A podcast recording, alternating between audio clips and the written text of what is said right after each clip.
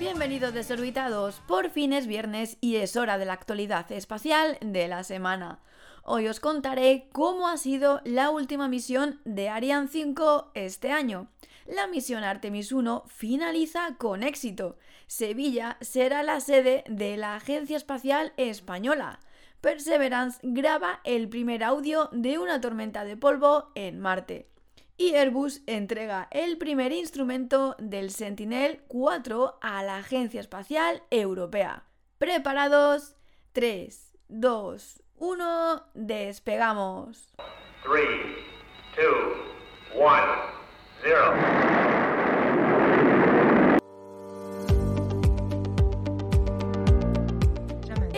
Vuelo del año de Ariane 5 ha sido todo un éxito. El pasado martes veíamos cómo puso en órbita al satélite del programa Meteosat de tercera generación que revolucionará la previsión meteorológica a corto plazo. Fruto de la larga cooperación entre la Agencia Espacial Europea y EUMETSAT, el satélite es el primero de una nueva generación que ofrecen observaciones cruciales para la detección temprana y predicción de fuertes tormentas de rápido desarrollo, pronóstico del tiempo y supervisión del clima.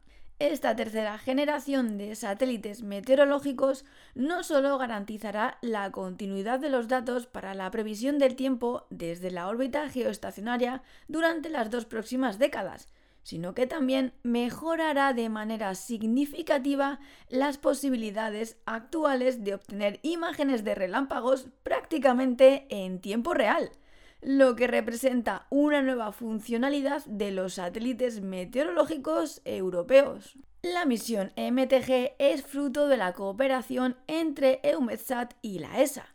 La ESA se encarga del desarrollo y la adquisición de los seis satélites MTG, EUMETSAT establece los requisitos del sistema, desarrolla los sistemas en tierra, contrata los servicios de lanzamiento, gestiona el funcionamiento de los satélites y facilita los datos a los usuarios. Los satélites MTG han sido construidos por un gran consorcio de industrias europeas, liderado por Thales Alenia Space en colaboración con OHB.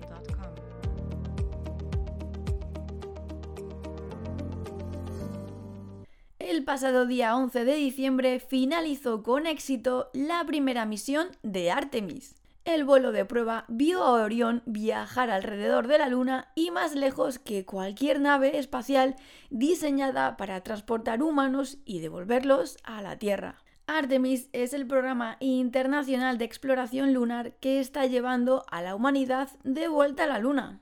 Esta primera misión proporcionó una primera prueba tanto del sistema de lanzamiento espacial SLS de la NASA como de la nave lunar Orión que fue propulsada por los 33 motores del módulo de servicio europeo más allá de la Luna y hacia el espacio profundo. Los futuros módulos de servicio europeos proporcionarán electricidad, propulsión y control térmico de cabina para los astronautas en misiones lunares, así como una atmósfera respirable y agua potable. Lanzado por el primer SLS el 16 de noviembre desde el Centro Espacial Kennedy de la NASA en Florida, Orion realizó una misión de 25 días que lo vio pasar dos veces por la Luna. Al pasar tan cerca como a 130 kilómetros de la superficie lunar, la nave espacial usó la gravedad de la Luna para lanzarla a la órbita lunar y luego devolverla a su curso a la Tierra. La nave espacial Orion de la NASA amerizó en el Océano Pacífico el 11 de diciembre, después de viajar alrededor de la Luna y más lejos que cualquier nave espacial diseñada para transportar humanos y devolverlos a la Tierra apenas 40 minutos antes del amerizaje y habiendo devuelto a Orión de manera segura a la Tierra, el módulo de servicio europeo de la ESA se separó de la cápsula.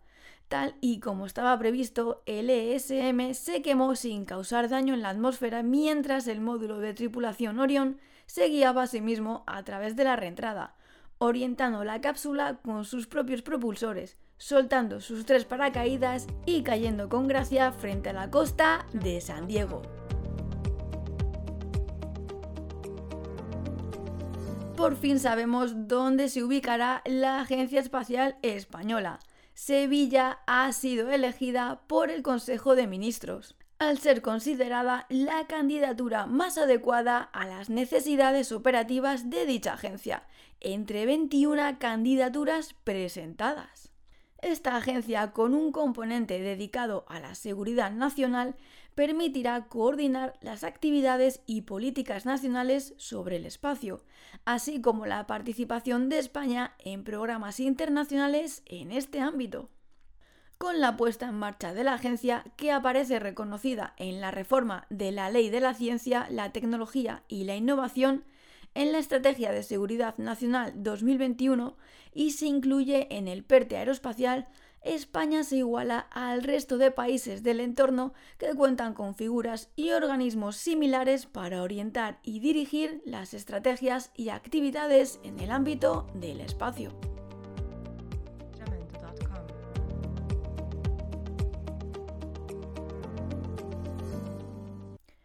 Perseverance ha capturado el sonido de una tormenta en Marte mientras le engullía.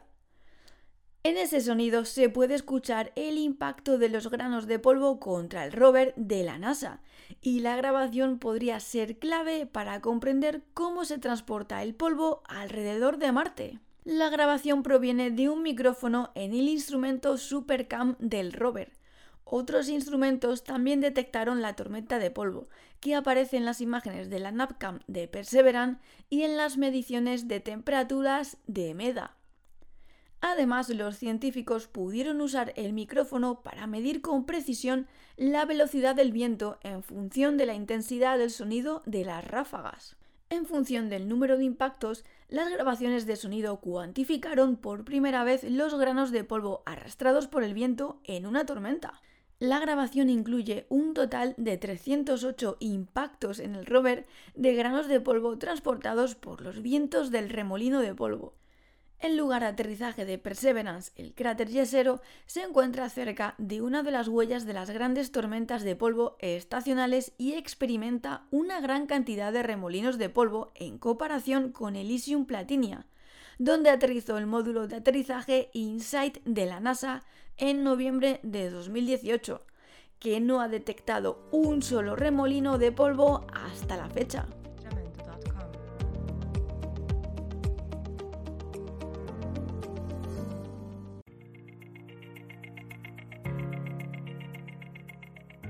Airbus Defence and Space ha entregado con éxito el primer modelo de vuelo del instrumento multiespectral Sentinel-4 a la Agencia Espacial Europea se integrará en el satélite MTG-S1 el año próximo. El instrumento controlará continuamente los principales gases de traza y aerosoles desde la órbita geoestacionaria con Europa y el norte de África en el campo de visión. Entre los gases de traza que controlará figuran el dióxido de nitrógeno, el ozono, el dióxido de azufre y los aerosoles, vitales para evaluar la calidad del aire. Comprender la composición atmosférica ayudará a reducir los riesgos de fenómenos como los penachos de polvo del desierto, el transporte a larga distancia de contaminantes atmosféricos, incluido el polen, así como las columnas de cenizas procedentes de erupciones volcánicas. El primer modelo del instrumento se embarcará en el satélite MTG-S1, cuyo lanzamiento está previsto para 2024, y el segundo, aún por construir, volará a bordo de la MTG S2, que se lanzará en 2034. El objetivo de esta misión es garantizar la disponibilidad de datos para la comunidad científica durante un periodo de dos décadas. La misión Sentinel-4 es una iniciativa de la Unión Europea y la Agencia Espacial Europea que proporciona vigilancia continua de la atmósfera sobre Europa. Junto con la misión estadounidense Tempo y la surcoreana GEMS, Sentinel-4 proporcionará a los científicos conocimientos cruciales sobre la calidad del aire de amplias zonas del hemisferio norte.